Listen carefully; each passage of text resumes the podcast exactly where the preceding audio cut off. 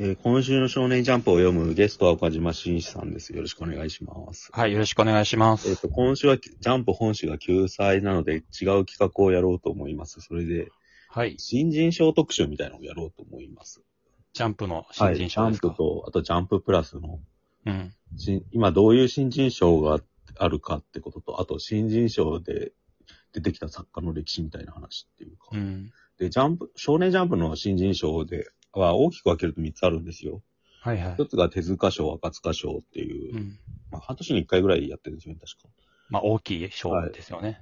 大きい賞で。まあ、基本的にはジャンプの、ジャンプだけじゃ、ほ少年ジャンプだけじゃなくていろんなジャンプ系の雑誌の看板っていう、ここからジャンプ新人賞が出てくる。ジャンプスクエアとか、昔で言うと月刊少年ジャンプとか。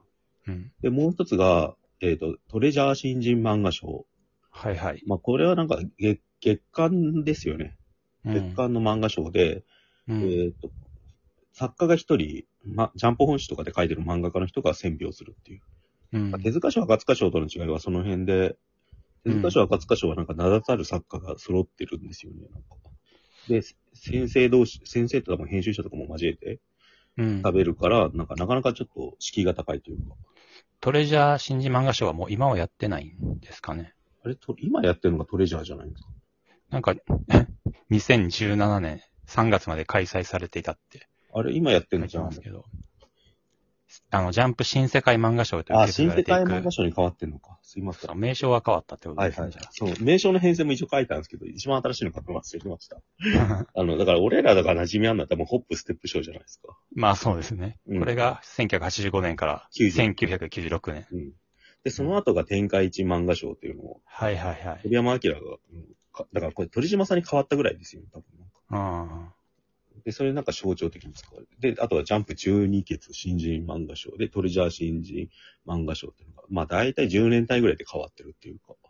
うんう。うんんで、こういうのがあって、で、もう一つが結構新しい流れというか、ストキンプロネームと、ガリョキン、あ、ストキンプロとガリョキンプロで、ストキンってのが、そのネームの対象うん。なんかストーリーを書いた下書きで、絵コンテみたいにふうに漫画のなんか下書きで書いたやつで賞とってで、ガリ、で、ガうん。ガリョキンっていうのは逆で、その、なんか、なんていうんですか、ネームを提示されて、それに絵を載せるんですよね。うん。キャラクターのイラストだけでもよくて、うん。うん、それで良かった人を採用するって。で、これに受かったのが、最近受かったのが、あの、青の箱の作者ですよね。うん。だからなんか、うん。この、割となんか、多分傾向として言えるのは、手塚賞、赤塚賞は割と総合力、まあ一人の漫画家としての。はいはい。で、その、ずっと言ってるさっきの、し、そのなん新世界漫画賞とか、うん。あの辺は多分、なんか一点突破みたいなところ、なんか一個こう突出したものがあれば出れるみたいな感じなんですよ。うん。で、ストキンとガリョキンに至っては、なんか、もっとネームとか、うん、なんか絵が良ければいいみたいな世界になってってて、うん。どんどん分業化してってんですよね、分、才能が。うん。どれか一個あ当た当たればいいっていう感じで、だからもう一人の作家じゃなくて、うん、なんか、なんでしょうね、絵が上手い人とストーリー上手い人を組ませるみたいなうん、ことをあらかじめ考えてやってるって。で、で、なんかその、ストキンガリョガリョキンの系列で言うと、重要な、なんか、一つは、なんか系譜があって、うん。一つがギャグキング。はいはい。これはギャグ漫画の賞で、だから、受賞者の第一型の漫画と、漫画太郎角丸、臼田恭介 と何は正吉をはいうん輩出して、恐るべき賞で、90年代でやったやつで、で、もう一つがストーリー、ストーリーキングですよね。なんか、だからうん。光の碁の人とか、はいはい出てきた。だからなんか、ストーリーキングが出たぐらいから、なんか、その、割と光の碁とかデスノードみたいな、原作と漫画しっかり分け、なんか作画分けて、うん。両方上手い人を組ませて作る漫画の、だから最近だと約束のネバーランドとか、うん。ああいう作りがどんどん定着してったって感じなんですよ。うん。だからなんか、まあジャンプって新人大事にしてるじゃないですか。そうですね。至るところでそれはもう、編集部が言っていることですよね。うん。で、だから新人賞もなんかどんどんバリエーション増えてってんだよ。うん。うん。で、後で喋るけど、ジャンププラスに至ってはもっと多様になってるっていうさ。うん。うん。なんか、新人賞、だからなんでしょうね。一人一人の作家っていうよりは、やっぱその作家を輩出するシステムみたいなのがすげえ優秀なのが、やっぱ少年ジャンプなんじゃないかなって話をちょっとできればなと思うんですよ。なるほど。うん。なんか、あの、どの賞かな多分あれだと思うんですけど、えー新世界漫画賞な気がするんですけど、これが月例ですか？新世界そうです、月漫画賞。例です。で審査員が現役の連載してる作家がやってますよね。はい。だそれがすごい面白くて、うんあのーその人の表だけ読むみたいな好きな作家の。絶対あるじゃないですか藤本。樹の時は全部読むみたいそうそうそうそな。うんう。うん。今まあ、富樫とかやんないけど、うん富樫の時とかもそれ面白かったし。ああ、なんか自分の漫画をうん。例に出して、こういう風に書いたってことを書いてくれるんですよね。うんうんだからすごく参考に、逆は具体的に参考になるって感じがして。うん。うんうん。そうですね。手塚賞、赤塚賞とかも、鳥山明うん。審査員してんのかな？手塚賞とかは今。今どうなのかな、手塚賞って。結構いろんなあ、書い、書いてんじゃないですか？さすがに手塚赤塚がなくなってるから、もう。なんかその、なんか、井上武彦とかあの辺がやってんだと思うんですけど。主な審査員、ウィキペディアになんか書いてるんで、あまあなんか、やっぱ鳥山明とか小田栄一郎とかうんが審査員に入ってたら、そのコメントは全部読みたくなりますよね。うんなんか M1 みたいな感じで、やっぱり現役で、ああ、なるほどね。まあ、鳥山明は現役かっていうとあれですけど、うん。あの、の漫画家からうんうんうん。ダメ出しされるっていうのは、すごいさ新人作家にとってはうん嬉しいことっていうか参考になるんだろうなって思いますよね。うん。うん。前回の審査員で、小田栄一郎、鳥山明、堀越公平、井上武彦って、青のなんか、オールレジェンドみたいな。加藤和恵さんっていうのかな読むのかなうん。あと手塚プロダクションだから。すごいメンツっすよ。そうですね。だ多分作家からしたら、まあ、その、編集者から言われるよりも、うんうん。そういうリスペクトのある漫画家から直接言われた方が、うん。体に入ってくるんだろうなっていうふうには思いますけど。なんかどっちがいいのかわかんないですよね。でもなんか、なんか印象としてはさ、うん。あの、なんか新世界漫画賞とか、うん。なんか月、そっちからの方がいい人出てるイメージあるんですよね。月刊の賞とか、うん。あとストーリー、ストキンプロとかあっちの方が。うん。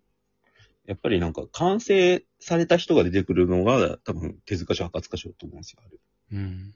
書き、書きたいものが明白な人というか。うん。で、なんか、なんだかよくわかんないのが出てくるのがもっと単品の賞っていうか、一発ギャグみたいなもんですよね。だからなんかそうまあ多分あれですよね。年2回か毎月かっていう数売ってるっていうのもあると思うんで、あれですけど、まあうん単純にその、読者目線からしたら、うん。審査員でまず面白そうとか思ったりするんで、うん。で、あの、賞を取った作品が漫画雑誌に載るじゃないですか。うん。うん。で、それで面白いかどうか曰く、こっちで判断できるみたいな、うん。うん。そう、とこもあるんで、うん。ホップステップ賞とかは、の時とかは、それ自体作品集みたいなものが単行本で出てたじゃないですか。ああ、あったあった。うんあ面白かったですよね。うん。うん。石本聡のなんか、からくりって漫画がデビュー作であるんですよ。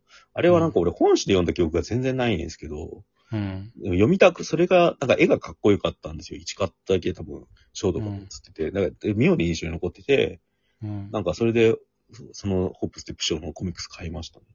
うん。かっこよかった。本当膨大な量をジャンププラスも入れると、うん。の読み切り、新人の読み切りを出してきますよね、ジャンプって。ああ、特に今はそうですよね。まあ、の乗らない作品が多いっていうのもあるけど。うん。うん。新人賞、なんか短編が3作とかあるし、で、こ今日、なんか俺ジャンプギガ買ったんですけど、うん。これもやっぱ、ほんと全部読み切りっていうか、うん。こんなにでも人いるんだって思うと結構ぐったりします ジャンプだけでそんだけいますからよ。ね。ジャンプだけでこんな書ける人いっぱいいるんだったら、ここで戦うって辛いよなと思う。うん。まあ、でで逆に当たればでかいんだろうけど。うん。でも漫画を描く力のレベルはやっぱ年々平均点がめちゃめちゃアップしてますよね。そうですね。画力に関してももう文句なくなそうってるし。昔は掲載されてるけど、これは大丈夫かみたいなものも結構あったと思うんで。うん。うん。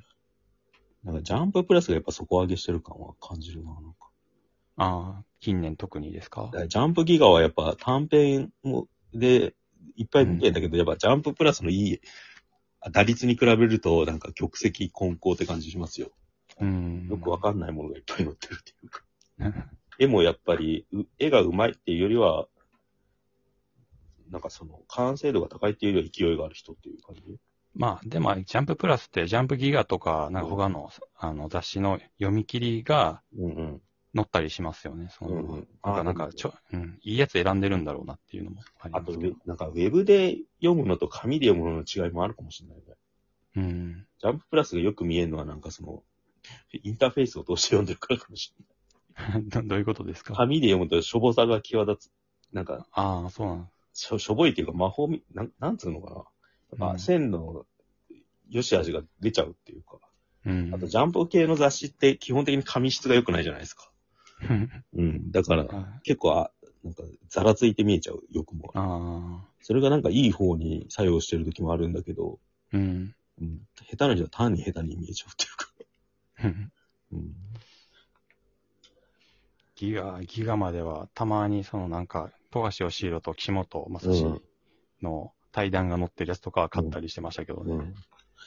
まあ、ちょうどだから、救済期間とかに発売されるようになってんでしょ、多分ジャンプ機が。ああ、なるほど。だから、この時期、ジャンプ売ってないなと思って間違って買う人がいるっていうか。これ、ね、太さが異常なんだよね、ジャンプ機が。まあ月刊誌みたいな。うん。月刊誌でもアフタヌーンとかより多分こ、太いんじゃねえのかなっていう。うん。うん。でもなんかこういうのをわざわざ出すのは多分、どっかから新人が常に出られる回路を用意しとかなきゃいけないっていうのがあるんでしょうね。そうですね。五条先生を表紙とかにしてるけど、うんそれしてない時とか、してる時でもわかんないですね。ペイできてんのか。うん。まあ、そんな感じで解決です。